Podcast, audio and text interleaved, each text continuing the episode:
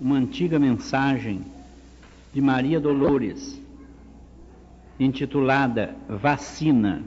Não esperes por fortuna para ajudar a quem chora. Estende o apoio da hora que possas movimentar. Para o irmão que necessita, migalha do que te reste, é bênção que se reveste de regozijo invulgar. Talvez não saibas ainda que a criança desvalida, sem proteção para a vida, não conhece estrada sã. Da cabeça pequenina, cuja dor ninguém pressente, pode nascer facilmente o malfeitor de amanhã. Muitos amigos alegam, seguindo estranha cartilha, que amparo aos outros humilha sem justo apoio a ninguém. Mas ignoram que, ouvido as dores da vida alheia, é mal que surge e se alteia, ferindo a força do bem. Apoia, ajuda, perdoa. Na providência divina, a caridade é vacina contra revolta e rancor. Uma prece, uma esperança, um pão pobre e pequenino, são sempre tijolo e ensino, erguendo o reino do amor. Maria Dolores. Elevemos a Deus nosso pensamento.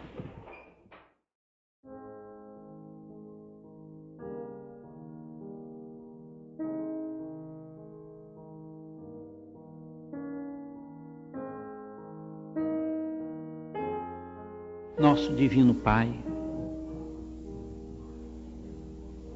Bendizemos-te por todas as boas dádivas que nos descem do teu reino para os nossos caminhos humanos, para nossos corações e para nossas consciências. Mas neste dia, Senhor, remontando aos séculos que se foram, pensando nos cristãos primeiros, nas primeiras gerações do Evangelho. Queremos pedir-te que nos ajudes a pensar sempre nos nossos benfeitores cujos nomes muitas vezes desconhecemos, mas que estão sempre presentes junto de nós para o trabalho da tua misericórdia e da tua providência. Os nossos antepassados recordavam no dia de hoje, 2 de outubro, desde muitos séculos, aqueles a quem Jesus nos ensinou a amar, e que o Evangelho deles tanto fala, nossos anjos guardiães. Que o nosso pensamento coletivo, nesta hora, cheio de gratidão e de amor, na tua presença, Senhor, se faça memória e reconhecimento aos anjos, mensageiros da tua bondade, benfeitores e guardadores de nossos caminhos terrenos, que nos trazem cada dia e cada noite a bênção do teu amor e da tua paz, da tua caridade e do teu perdão. Aos nossos anjos guardiães, neste dia, como todos os dias da vida nosso melhor pensamento agradecido, nossa melhor vibração de ternura, de reconhecimento. Pedindo a eles na tua presença, Senhor, que eles continuem velando por nós, orando por nós e que possam cada vez menos chorar por nós, por amor de teu nome. Assim seja. Meus amigos, no Evangelho de Marcos, capítulo 4, versículo 13, nós encontramos uma pergunta de Jesus aos seus discípulos. E perguntou-lhe Jesus: Não percebeis esta parábola? E como entendereis então todas as outras parábolas? É Marcos que registra essa pergunta. Por isso, embora baseando-nos no texto de Mateus, queremos incluir esta pergunta de Marcos para a nossa meditação desta manhã, desta parábola que o próprio Cristo considera básica. Se não entendeis esta parábola, como entendereis todas as outras parábolas? Qual será esta parábola básica do Evangelho? É a parábola do semeador. Eu estou me desculpando aqui, porque já há algum tempo, não muito, esta parábola foi meditada aqui.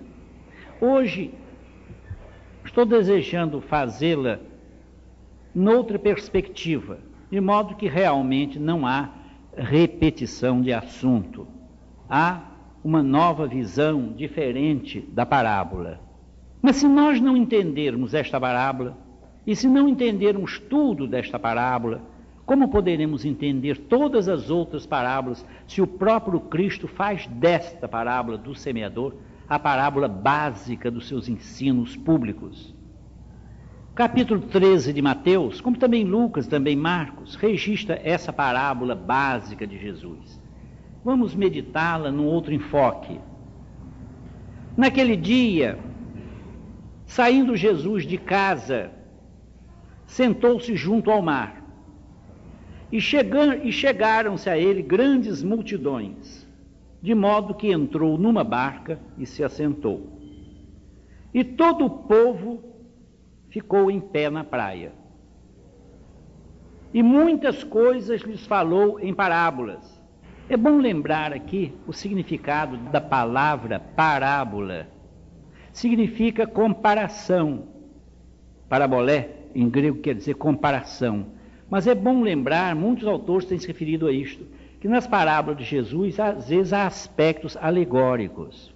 Pode parecer contraditório, mas se a parábola tem por finalidade esclarecer algum assunto, comparando esse assunto desconhecido com assuntos conhecidos dos ouvintes, dos leitores, a alegoria quase sempre tenta esconder, dá um caráter simbólico que force o leitor ou ouvinte a penetrar, a adentrar o assunto, a procurar descobrir o valor dos símbolos. E os símbolos são imensos, inúmeros, constantes em todo o Evangelho desde os sinóticos até o Apocalipse. O Apocalipse então está cheio de símbolos. E Jesus usou abundantemente, como em todo o Oriente se usava e se usa ainda, o símbolo. A alegoria é símbolo. Pode parecer estranho que uma parábola contém elementos simbólicos. Uma parábola que é feita para esclarecer contém elementos alegóricos que façam a pessoa pensar, meditar, refletir e não entender imediatamente, que é o objetivo da parábola, da comparação propriamente dita, da parabolé, é que Jesus não quer apenas esclarecer assuntos. Entre os seus ouvintes havia aqueles que estavam preparados para a parábola, mas havia os renitentes, os impenitentes, aqueles que gostavam de símbolos, como todo oriental gosta, mas que recusava a clareza dos ensinos dele, a simplicidade. Daí o porquê, nesta parábola, como nas outras parábolas, e às vezes só em alegoria, alguns chamam, por exemplo, a parábola da videira não de parábola, mas de alegoria da videira, porque ela é mais alegórica que parabólica. Estamos mostrando isso para que ninguém estranhe na clareza de uma história contada por Jesus ao povo, haja também símbolos que ocultem esta verdade e obriguem a reflexões mais profundas, como vamos tentar fazer nesta manhã, dando uma nova visão desta parábola já estudada aqui. O semeador saiu a semear. Quem será esse semeador que saiu a semear? A parábola contém logo de início um elemento alegórico. O semeador é Cristo mesmo. Ele quem diz, e diz justamente no Evangelho de João, cheio de símbolos, desde o Evangelho até o Apocalipse, que ele saiu de Deus. Ele é aquele que saiu de Deus e veio até nós para semear nos nossos corações a verdade divina. Replicou-lhe Jesus: Se Deus fosse vosso Pai, porque os judeus não gostaram de Jesus ter dito que Abraão não perseguiu ninguém, não matou ninguém. Pelo contrário, ofereceu seu próprio filho em holocausto a Deus. Os judeus se irritaram com isso. Nós somos filhos de Deus, temos um Pai que é Deus, não somos bastardos, replicou Jesus. Se Deus fosse vosso Pai, vós me amaríeis. Porque eu saí de Deus e estou aqui. Não vim de mim mesmo, mas Ele me enviou. Esse semeador é o Cristo. Poderia parecer isso numa dedução fácil da parábola, mas é Ele mesmo quem diz que foi Ele que saiu e veio. Saiu de Deus e veio para nos ensinar, para trazer aos nossos corações a semente divina que deveria crescer, germinar, crescer, multiplicar-se em frutos, cada uma dando outras 30, outras 60, outras 100, numa evolução, numa multiplicação que mostram como o espírito da evolução, o espírito do progresso, permeia todo o Evangelho, é a base de todo o Evangelho, progredir sempre. O semeador saiu a semear, e aqui aparecem quatro espécies de terrenos. Quando semeava, uma parte da semente caiu à beira do caminho. E vieram as aves e comeram-na. Outra parte caiu nos lugares pedregosos, nos cascalhos, onde não havia muita terra, e logo nasceu, porque a terra não era profunda. E tendo saído o sol, queimou-se, e porque não tinha raiz, secou-se. Outra parte caiu entre espinhos, e os espinhos cresceram e a sufocaram. E outra parte caiu em boa terra e dava fruto, ou deu fruto, havendo grãos que rendiam cem, outros sessenta, outros trinta por um. Em seguida vem uma explicação, não vamos ler, em que Jesus mostra que entre aqueles que ouvem, há os que ouvem com interesse, com vontade de aprender. Porque a vós, a estes, é dado conhecer os mistérios do reino dos céus, mas aos outros isso não é dado. Aos desinteressados, aos que não estão querendo penetrar no interior dos ensinos, para fazer deles uma norma de vida, uma filosofia de vida os que querem apenas formação, informação, sem procurar com essa informação espiritual transformar-se, isto é, formar uma nova vida. Querem informação, mas não formação. Querem conhecer, mas não regenerar-se. É por isso que o Mestre diz aqui: ao que tem, ainda mais se dará e terá em abundância. Mas aquele que não tem, até aquilo que tem lhe será tirado. É o que a gente vê por toda parte. Aquele que tem sinceridade, boa vontade,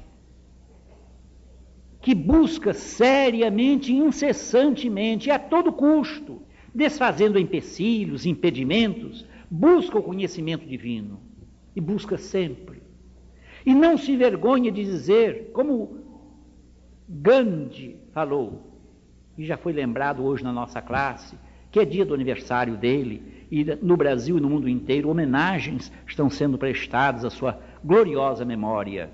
Ele não se incomodava de, nos artigos semanais do seu jornal, de Young India, a jovem Índia, modificar a cada semana o seu pensamento. Dizia: Eu não sou obrigado a pensar hoje como pensei na semana passada, no ano passado. Eu modifico mesmo meus pensamentos, minhas ideias.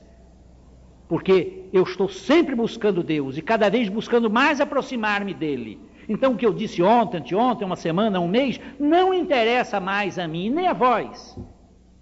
Interessa de buscar sempre, avançar sempre, não se apegar às estradas percorridas aos caminhos já trilhados por nós ou pelos outros. Buscar sempre novos caminhos e novas luzes, e novos céus e novas terras. E nunca chegar a um ponto de não retorno, como acontece com os aviões que não têm mais disponibilidade de óleo para voltar. Tem que prosseguir, porque o caminho da volta é pior que o que falta para chegar. O point of no return, ponto de não retorno. Não podemos chegar a isso, temos que avançar sempre. Mas há uns que não querem. Esses que não querem prosseguir, esses que param num ponto de não retorno. E lhes acontece o pior, porque uma tentativa de volta é sempre tentativa de queda, de fracasso. Esses acabam perdendo tudo o que têm, porque as forças do mundo as forças do maligno, as forças daquele chefe espiritual das trevas de que Jesus falou no Jardim das Oliveiras, na hora de sua paixão. Agora é a hora do príncipe deste mundo. Eles tiram o pouco que a pessoa tem quando não tem uma boa vontade constante. Então, acontece esse paradoxo, que não é paradoxo. Aquele que tem, ainda mais se dará. Quem tem progride sempre mais, porque quem tem caminha para a luz. E todas as forças da luz, que são as forças do bem, ajudam aquele que sobe. Mas aquele que desce e quer descer, e não pensa que está descendo, e não se incomoda de descer, e se deixa descer e influir pelos que descem, esses são cada vez mais atraídos pelas forças do mal. Foi isto que o nosso querido e grande André Luiz quis fazer entender com a sua história verdadeira do seu livro intitulado Libertação, que eu considero, disse isso ao Chico, ele ficou alegre, apertou minhas mãos, também eu, o melhor livro de André Luiz, sem desfazer dos outros maravilhosos, mas é um livro que clareia e nos pode conduzir à libertação. Ele ditou para mim, eu escrevi na primeira página do livro, o argumento deste livro. Os bons e os que se tornam bons. Bons aí é uma força de expressão que nós nos permitimos usar para evitar uma outra que pode parecer até mais pedantesca, os justos. No entanto, o justo é bem menos que bom. Mas assim ele ditou, assim seja. Os bons e os que se tornam bons são sempre e cada vez mais ajudados pelos melhores que eles. Mas os maus e os que se tornam maus são sempre e cada vez mais dominados pelos piores que eles. Então é a confirmação das palavras de Cristo. A quem tem, ainda mais se dará. As forças da luz, as forças do bem, os santos anjos da guarda, isto é, os espíritos sábios e benevolentes que nos ajudam incessantemente nos ajudarão cada vez mais quando nós queremos subir e nos dispomos sinceramente a subir, custe o que custar, haja o que houver. Tomando para nós a máxima da cavalaria medieval: cumpra o teu dever, suceda o que suceder. Tempestades, perseguições, calúnias, mentiras. Cumpra o teu dever, suceda o que suceder. Inimizades, ódios, quebra de relações. Jesus para que eram seus, os que eram seus e os seus não receberam. Os inimigos do homem serão seus próprios familiares. Quem é minha mãe, minha mãe, quem são meus irmãos? São aqueles que ouvem a palavra de Deus e a praticam. Mas os maus e os que se tornam maus, a ideia de queda, das quedas. Os maus e os que se tornam maus. Eram bons e se tornaram maus. Foi o que Jerônimo, o tradutor da Vulgata, o grande São Jerônimo, dizia. Judas começou bem e acabou mal. Paulo começou mal e acabou bem. O que importa não começar bem é acabar bem. Começar bem, muitos começam. Acabar bem, são poucos. Os maus e os que se tornam maus serão sempre cada vez mais dominados, dominados, não ajudados, dominados pelos piores que eles. Isso está num gráfico explicado cientificamente, geometricamente, com todas as linhas, vetores, perspectivas, traços, num desenho de página inteira no livro Queda e Salvação de Pietro Baldi, provando que assim é, provando aquilo que André Luiz disse num argumento. Os bons e os que se tornam bons são sempre cada vez mais ajudados pelos melhores que eles. E os maus e os que se tornam maus são sempre cada vez mais dominados pelos piores que eles. Ou como nosso Senhor explicou, ao que tem, ainda mais se dará e terá em abundância. Aquele que não tem, até aquilo que tem lhe será tirado. Por quem? Por Deus? Não, lógico que não. Será tirado pelas forças do mal, com quem a alma que desce se afina. Será tirado pelas forças da treva, com as quais aquele que desce se conluia. Então, é preciso entender a parábola do semeador. Se vós não entendeis esta parábola, como entendereis todas as outras parábolas? E nisso se cumpre, diz o Cristo, o que está escrito no profeta Isaías. Certamente, isso é dito em linguagem profética, no estilo profético, a maneira veterotestamentária certamente ouvireis e de nenhum modo entendereis. Para os que estão descendo, os que não querem nada, os simples ouvintes e não fazedores da palavra, como diz o apóstolo Tiago, querem apenas ouvir, informar-se, não fazer a palavra, não transformar a palavra em vida. Certamente ouvireis e de nenhum modo entendereis. Certamente vereis e de nenhum modo percebereis, porque o coração deste povo se fez pesado o problema é problema do coração. Toda a parábola é uma, palavra, uma parábola sobre o coração. Desde o coração de Deus, que enviou o coração de Cristo para nos dar a semente para o coração, até os quatro tipos de corações humanos que estão descritos na parábola. E Jesus ainda se vale do profeta Isaías para mostrar que esta parábola, que ele vai explicar aos discípulos, é uma parábola do coração. Daí aquela lição de Saint-Exupéry: só se vê bem com o coração. Não é com a mente cartesiana, racionalista, racionador, raciocinadora, um grande filósofo dos nossos dias que há poucos meses, poucos meses antes de morrer, Tristão de Ataíde disse: há 20 anos passados eu disse que é o maior escritor do nosso tempo, dos tempos modernos. E agora, 20 anos depois, repito: pode não ser o maior filósofo, pode não ser o maior sociólogo, pode não ser o maior teólogo, mas é o melhor escritor e o maior escritor dos nossos dias, que, numa linguagem simples, sintetizou com perfeição o que há de perfeito e de melhor na teologia, o que há de perfeito e melhor na sociologia, o que há de perfeito e melhor na filosofia. Thomas Merton. E Thomas Merton fala no coração. Também ele acha que é pelo coração que nós podemos entender e sentir. E nos mostra, nos fala naquela sabedoria do coração, tão diferente da sabedoria do cérebro. Nós estamos infeccionados, agora é a palavra, por 400 anos de Descartes, de raciocinar, raciocinar, raciocinar. Discutir tudo na base do raciocínio. 400 anos de, de racionalismo, de racionalização de tudo, de pensar tudo com a cabeça, e chamar às vezes pecaminosamente e ignorantemente esses raciocínios frios de intuição.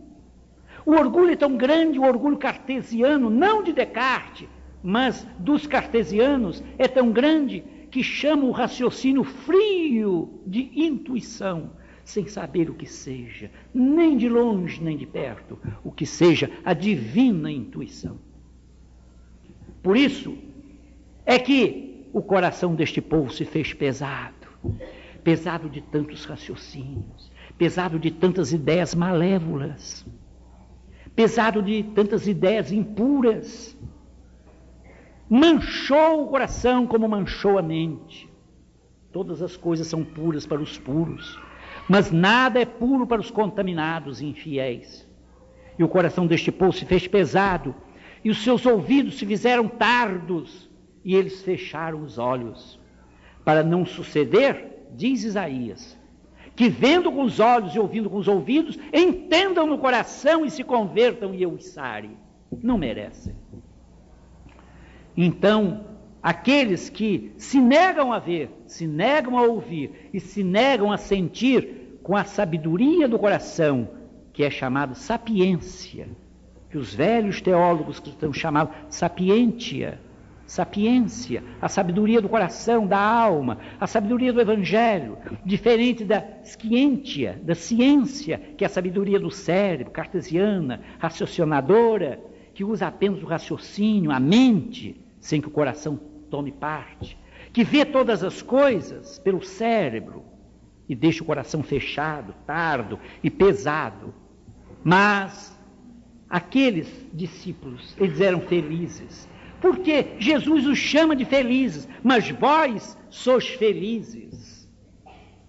Os discípulos. Por que felizes? Felizes porque os vossos olhos veem, os vossos ouvidos ouvem. E Jesus sempre chamou atenção, no, no fim em quase todo trecho final de parábola, aí quem tiver olhos de ver, veja, quem tiver ouvidos de ouvir, ouça. E no final de cada uma das sete cartas que estão no Apocalipse, escritas por Cristo, revelação de Jesus Cristo, ao, ao apóstolo João, no final de cada uma das sete cartas do Apocalipse, quem tiver ouvidos, ouça o que o Espírito diz às igrejas. Então precisamos ter olhos de ver e ouvidos de ouvir. Doloroso, de pessimismo, no final da parábola, na explicação de Cristo, vem a glória da evolução, do progresso e da esperança. Os discípulos pediram a Jesus que lhes explicasse a parábola do semeador, que eles não estavam entendendo. Então Jesus lhes disse, segundo a narrativa de Marcos, como podereis entender então as outras parábolas? E explicou-lhes a parábola do semeador. Quando alguém ouve a palavra, a palavra do reino e não a entende, o que quer dizer? Não procura entender. Quem não entende é aquele que não quer entender. É que ele não se interessa por entender, que não se esforça por entender, que não procura entender. Como num sermão de Vieira, o sermão da sexagésima, famosíssimo. Quem não sabe, diz o grande, o maior orador sacro do Brasil, quem não sabe e não pergunta é porque não quer aprender. E quem não quer aprender é porque quer errar. Então, quem não entende, não é não entende porque é pobre de inteligência. Não é que não entende porque é curto de conhecimentos. Quem não entende, na verdade, porque não quer entender. Porque quem não sabe, pergunta. E procura saber e pesquisa. A vida toda nossa deve ser uma busca de Deus. Buscai e achareis. É a ordem de Cristo buscar. Batei e abrir-se-vos-á. Pedi e dar-se-vos-á. Não podemos imobilizar, imobilizar-nos no ignoramos, não sabemos, não entendo, não tenho inteligência, não compreendo. E o tempo que Deus nos dá? O tempo pertence ao Senhor. Que fazemos da vida? Benjamin Franklin já escrevia aos seus contemporâneos: Se amais a vida, aprendei isto, que a vida é feita de tempo. O que é que fazeis do tempo? A vida é feita de tempo. Tão simples isso, pois não? A vida é feita de tempo, são os dias nossos, as nossas horas. O que, que fazemos dela? Buscamos deleites para os nossos sentidos? Buscamos alegrias para os nossos ouvidos, para os nossos olhos, para os nossos sentidos materiais, para os nossos instintos? Mas não buscamos a sabedoria do coração, conhecimento de Deus para a nossa alma imortal. A vida é feita de tempo. Quem não entende, pois, é porque não quer entender, não busca entender, satisfaz-se com seu estado de ignorância. 600 anos antes de Cristo, o príncipe sublime, que foi Siddhartha Gautama, na palavra de Frei Monte Alverne, que Quanto Vieira é considerado também este brasileiro o maior orador sacro do Brasil. Vieira era português. Numa mensagem recebida por Chico Xavier e incerta no livro Falando a Terra, ele chama Buda de o príncipe sublime, Siddhartha Gautama. E que foi que disse esse príncipe sublime a respeito da ignorância? Desse estado de não entender. Disse que o pior pecado é a ignorância pior pecado. Então as pessoas são ignorantes porque querem ser ignorantes. Esse é o espírito do Evangelho. Não sabem porque não querem aprender. É duro dizer isso, mas é preciso que nós nos convençamos disso. Porque aqueles que sabem e se esforçam vencem o tempo. Conheceste aqui, alguns conheceram aqui Romanelli, Rubens Romanelli que morreu há dois, três anos passados, na véspera de Natal, num desastre automobilístico, vindo do Paraná para Minas. Até 25 anos de idade, ele era um simples ajudante de ferreiro de seu pai, pobre, analfabeto e misérrimo. 25 anos de idade. Ele pegou a cartilha onde, quando muita gente termina as universidades. 25 anos. Romanelli pregou muitas vezes aqui terminou como professor da Universidade Federal de Minas Gerais. Foi convidado pelo governo da França para falar sobre filosofia, sabeis onde? Na Sorbonne. Na Sorbonne fundada por Richelieu. Na Sorbonne, que é o maior instituto cultural do mundo. Um rapaz que até 25 anos era analfabeto. E para sua glória, glória da sua bondade, seu grande coração, de amigo e de irmão, amigo do peito e irmão da alma. Eu dou este exemplo, e em Minas Gerais, em Belo Horizonte, todos sabem disso. Ele guardou em casa, até morrer, a caixa velha de ferramentas com que ele trabalhou com o pai. Para ele nunca esquecer as raízes, que ele foi um humilde ferreiro, um humilde trabalhador, modesto, ignorante, analfabeto guardava, consertava qualquer coisa de ferragem, de mecânica. Mas estudou, quis aprender, aprendeu, fez supletivos, os antigos cursos, artigo 100, 99, que eram os, os nomes antigos do atual supletivo. Aprendeu, fez cursos noturnos, estudou, esforçou-se, estudava dia e noite, fez ginásio, científico, faculdade.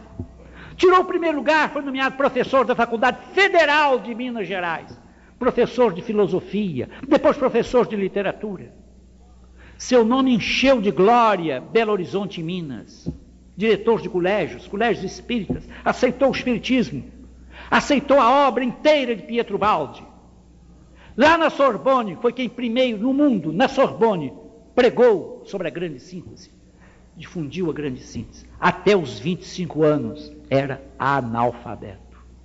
Não teve vergonha de dizer isso a ninguém, porque todos em Belo Horizonte sabiam disso. Como pode ser isso?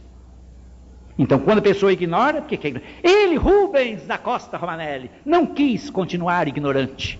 Não quis continuar não entendendo. Quis entender e entendeu. É a vontade. Sabeis de que é feita a vida? A vida é feita de tempo. Aproveitar o tempo. Ele não quis, ele aproveitou o tempo. As horas do dia, as horas da noite, as horas da madrugada. A vida é feita de tempo. Mas nós transformamos a vida em deleites, em alegrias, em gozos, em utilidades, num turismo louco e satânico de todos os dias, todas as horas. As férias para nós não é o que o espírito de Albino Teixeira propôs há muitos anos aos espiritistas para nós transformarmos as nossas férias em serviço às casas de caridade, em auxílio à alfabetização das crianças, em socorro aos necessitados. Transformamos as férias em gozo pessoal. Estamos cansados, todo mundo está cansado. Cansado do ano letivo, cansado, todo mundo cansado, cansado de mentira, cansado de preguiça, cansado de velhacarias, cansado de corrupção da alma. Cansados, todos cansados. Não há um pensamento de amor durante as férias. Quem fala isso não sou eu, é o espírito de Albino Teixeira, que Chico disse que é uma das almas mais luminosas que aparecem a ele nas mensagens. E que, junto com Emmanuel, escreveram um livro único, um, se não me engano, ideal espírita, com mais de 30 mensagens dele. Então, quem não entende é porque não quer entender. Quem não sabe é porque não quer saber. Tanto que, aqui está escrito: quando alguém ouve a palavra do reino aliar isto a, ao argumento do livro de André Luiz. Quando alguém ouve a palavra do reino e não a entende, vem o maligno e tira o que tem sido semeado no seu coração. Se o maligno vem e tira o que foi semeado no coração, é por quê? É porque o não entender a verdade divina é alguma coisa de analogia, de sintonia, de semelhança com as forças do mal. Numa palavra, afinidade. É isso. Não queremos entender. Esta parábola é muito séria. Por isso que Cristo, nosso Senhor, diz: Se não entendeis a parábola do semeador, como entendereis todas as outras? Serão apenas historietas. Como a gente conta histórias da carochinha, histórias do arco da velha, histórias da vovozinha para as crianças. Este é o que foi semeado à beira do caminho. Quer dizer, as aves do céu simbolizam. As aves do céu simbolizam as aves de rapina da literatura de Thomas Merton. Aves de rapina. Vêm e roubam. Porque caíram à beira do caminho, não penetraram no coração. Nós não deixamos. Quem não entende, eu falei aqui, não entende porque não quer entender. Por quê? Porque não fez que a semente se enterrasse no coração. Caiu em cima, deixou. Os passarinhos do céu, as aves de rapina, vêm e comem a semente. Tanto que nos países do Oriente, onde estão os semeadores semeando, atrás e por cima dos semeadores estão as aves de rapina. Às vezes, se alguma sementezinha não cai, não entra nas leiras e eles tapam. As sementezinhas que ficam por fora, que escapam da bolsa do semeador. Nós precisamos ser sementes, guardar, amar a semente, a semente de Deus dentro do coração, como disse o salmista, para mostrar que este raciocínio é verdadeiro. A tua palavra, Senhor, eu a escondi dentro do meu coração para não pecar contra ti. Davi entendeu isso, porque ele pecou, enquanto não guardou a palavra de Deus no coração, ele pecou. Ele matou Urias, marido de Betsabé, para casar-se com Betsabé. Ele pecou, e o salmo penitencial mostra isso. Então, depois de, da experiência tenebrosa e triste do pecado, ele viu que só havia um remédio para evitar o pecado: é esconder. Esconder, guardar bem guardada, bem escondida a palavra de Deus dentro do coração, para não pecar contra o Pai. A tua palavra, Senhor, eu escondi dentro do meu coração, para não pecar contra ti. Então, a palavra semeada no coração deve ser escondida e bem guardada no coração. O que foi semeado nos lugares pedregosos, explica Jesus. Essa é a explicação. É quem ouve a palavra e logo a recebe com alegria. Mas não tem em si raiz, antes é de pouca duração, e sobrevindo a tribulação ou perseguição por causa da palavra, logo se escandaliza. Tribulação, grande sofrimento, ou perseguição, a pessoa se escandaliza. Quantos cristãos deixaram de ser cristãos? Quantos cristãos, diante da perseguição, fogem, abandonam? Quem teve a feliz oportunidade de assistir um filme que esteve até ontem em cartaz no cinema de Campos, Refúgio Secreto, pode ver a grandeza da alma de uma família toda integrada no Evangelho, que escondeu o Evangelho no coração, e um pastor, pastor luterano, pastor protestante, covarde, que queria salvar a sua vida, aquele que quiser salvar a sua vida, perdê-la.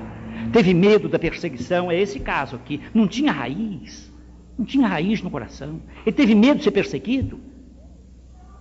E ainda acusou o Papa Fambone, o Papa Vambone, e a família toda, porque queria proteger os judeus. É algo de semelhante à epopeia chamada o Diário de Anne Frank. Só que o Diário de Anne Frank são grupos de judeus pro, pro, protegendo e amparando os judeus. Mas nesse refúgio secreto, que é uma história que tem algo de semelhante, inclusive o quarto secreto da casa, é história de cristãos, cristãos, que arrostam a tirania nazista, a praga mais triste, mais demoníaca, mais satânica que já houve na face da terra, para salvar judeus.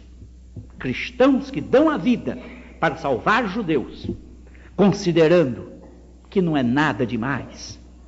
Como nós também podemos considerar aqui, na casa de Deus, na presença de Deus. Não é nada demais. Não estamos fazendo nada demais. Dar a vida por aquele que deu sua vida por nós. Se Cristo deu sua vida por nós, vida inteira, sacrifícios, cansaços, trabalhos, sem repouso e sem descanso, as aves do céu têm seus ninhos, as raposas têm seus covis, mas o filho do homem não tem onde reclinar a cabeça. Deu sua vida, sua sabedoria, seu coração, seu amor, tudo. Tudo que eu recebi de meu pai eu vos dei. Porque amigo é aquele que dá tudo e não esconde nada. Ele deu tudo a nós. Ninguém tem maior amor do que este dar a sua vida pelos seus amigos. Tudo, tudo que eu recebi de meu pai eu vos dei. Amar e dar tudo ele deu, se Ele deu tudo por nós, em que somos grandes? Em que somos especiais? Em que somos diferentes? Em que somos maiores que qualquer um, se dermos também nossa vida por Ele? Foi assim que pensou a família Van Boom. Todos deram a vida por Cristo. Se Ele deu a vida por nós, por que não podemos dar por Ele? Mas o pastor quis salvar sua vida salvar sua vida. Ele não queria, precisa obedecer às leis. O Papa, o velho papai, Fambome, velhinho de barbas grandes, diz sim, temos que obedecer às leis do Estado, desde que elas não contrariem a lei maior, que é a lei de Deus. Foi aquilo que Pedro, Tiago e João disseram ao sumo sacerdote de Jerusalém. Eles estavam bem com o evangelho escondido no coração. Estás proibidos de pregar aqui em Jerusalém o nome de Jesus. Pedro, Tiago e João responderam a uma voz: não podemos deixar de falar daquilo que temos visto e ouvido. Importa mais obedecer a Deus do que aos homens. Audaciosos, extraordinários, corajosos. Importa mais obedecer a Deus do que aos homens. Importa mais obedecer e esconder a semente de luz no coração do que viver em delícias neste mundo. Importa mais guardar e esconder no coração a semente de luz do nosso Deus e nosso Pai, do que ter tudo na terra, ganhar a nossa vida, crescer. Como Cristo nos pergunta até hoje, naquilo que foi chamado o maior problema de matemática que o mundo já viu proposto. Que adianta o homem ganhar o mundo inteiro e perder sua alma? Que adianta? Ganhar tudo. Ganhar dinheiro, ganhar posse, ganhar terra e até ganhar corações, fazer escola, ser líder, ter muita gente a segui-lo, líder de filosofia, de religião, ganhar o mundo. Nada disso vale nada. Se o homem pensou em ganhar o mundo, em ganhar almas, em ganhar pessoas, em tornar-se famoso, um líder maníaco, Mania de liderança, que é a mania dos nossos dias. Todos querem ser líderes. As, as livrarias estão cheias de livros. Como exercer liderança, como ser líder, como ser líder. Tudo líder, tudo líder. Chefia, todos querem ser chefe. Como disse um espírito, disse o espírito de Dom Pedro II a Prudente de Moraes, numa mensagem de Humberto de Campos recebida por Chico Xavier. Todos querem mandar. Ninguém se sente na obrigação de obedecer. Você quer mandar, brilhar, liderar, aparecer autopromover-se. Ninguém se sente na obrigação de obedecer, simplesmente obedecer. E como é que os profetas chamam a Cristo?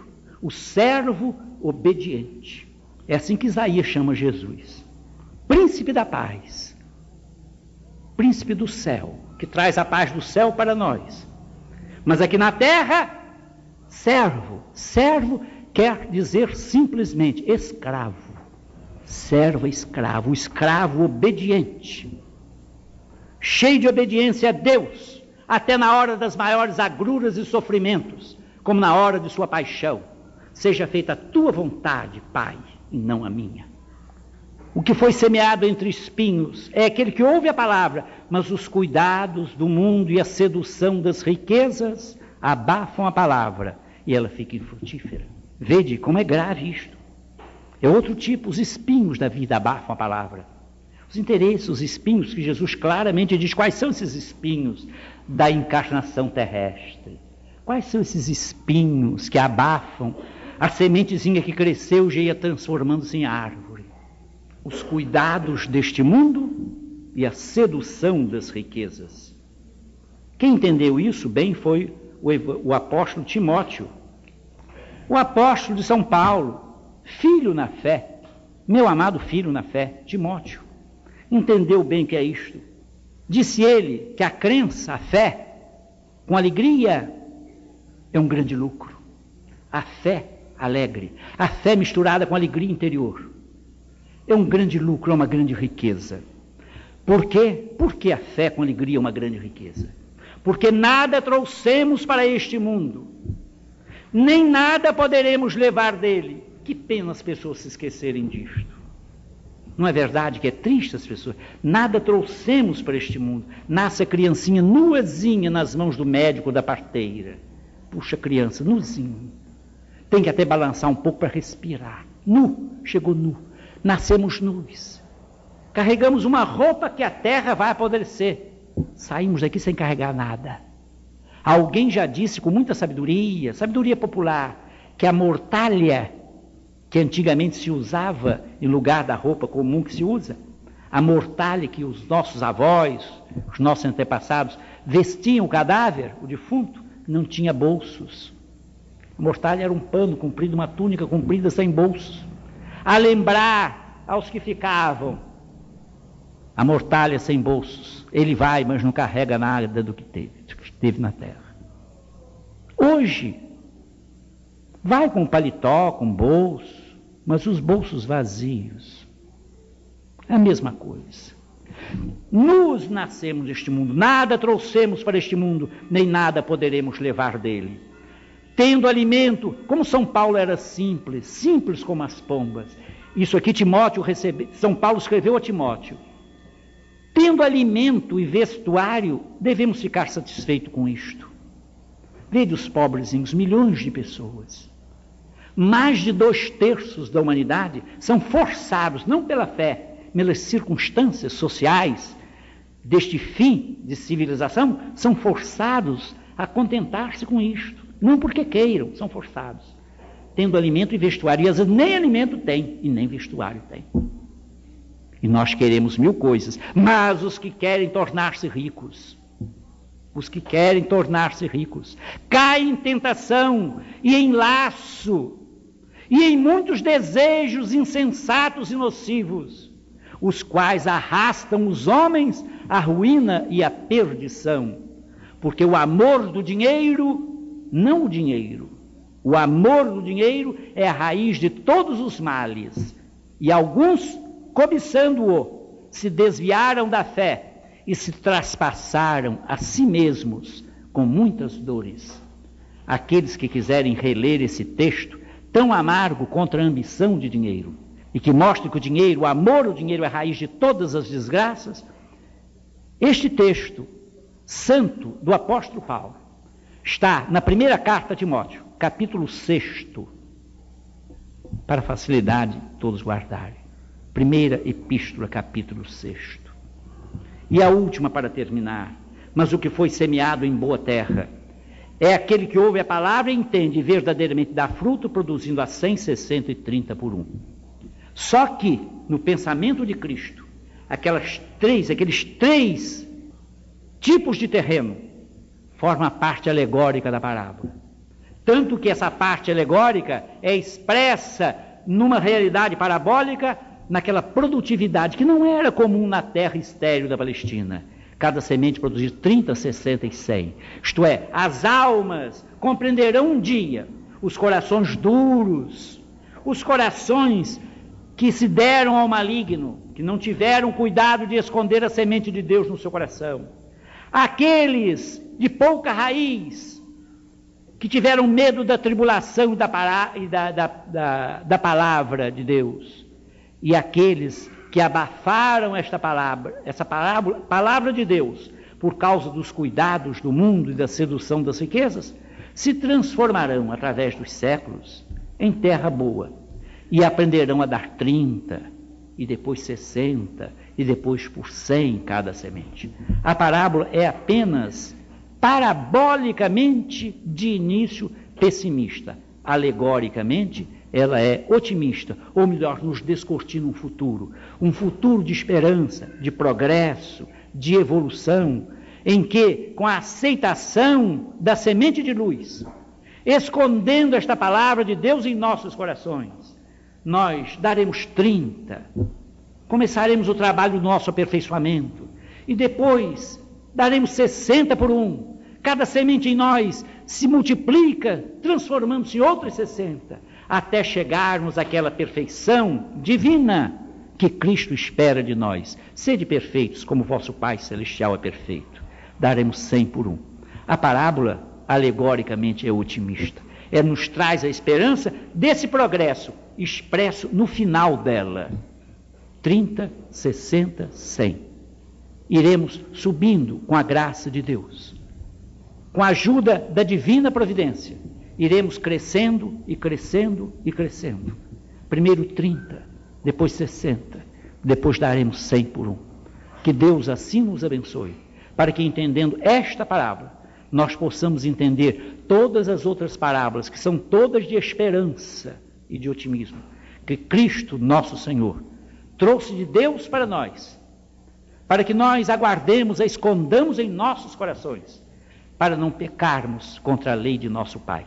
Que Ele nos abençoe. Elevemos a Deus nossa súplica. Deus Santo, nosso Pai e nosso amigo, ensina-nos, Senhor, a esconder a Tua palavra nos nossos corações. Porque acima de tudo que devemos guardar, como a Tua Santa Escritura nos tem ensinado, devemos guardar o nosso coração. O nosso coração já enriquecido com a tua luz, com a bênção da tua semente, com o sacramento da tua palavra. Deus Santo, guarda os nossos passos nos caminhos da vida. Livra-nos, Senhor, por amor de teu nome, de todos os perigos físicos e espirituais, para que todos os dias de nossa vida possam ser vividos glorificando o teu nome, servindo a tua família, que é a nossa família, os teus filhos, que são os nossos irmãos, para a glória do teu nome e para a obediência ao Evangelho de teu bendito Filho, nosso Senhor Jesus Cristo. Em nome dele, assim seja. Em nome de Deus Todo-Poderoso, de nosso Senhor e Mestre, com assistência de nossos benfeitores e amigos espirituais, damos para encerrada a nossa reunião.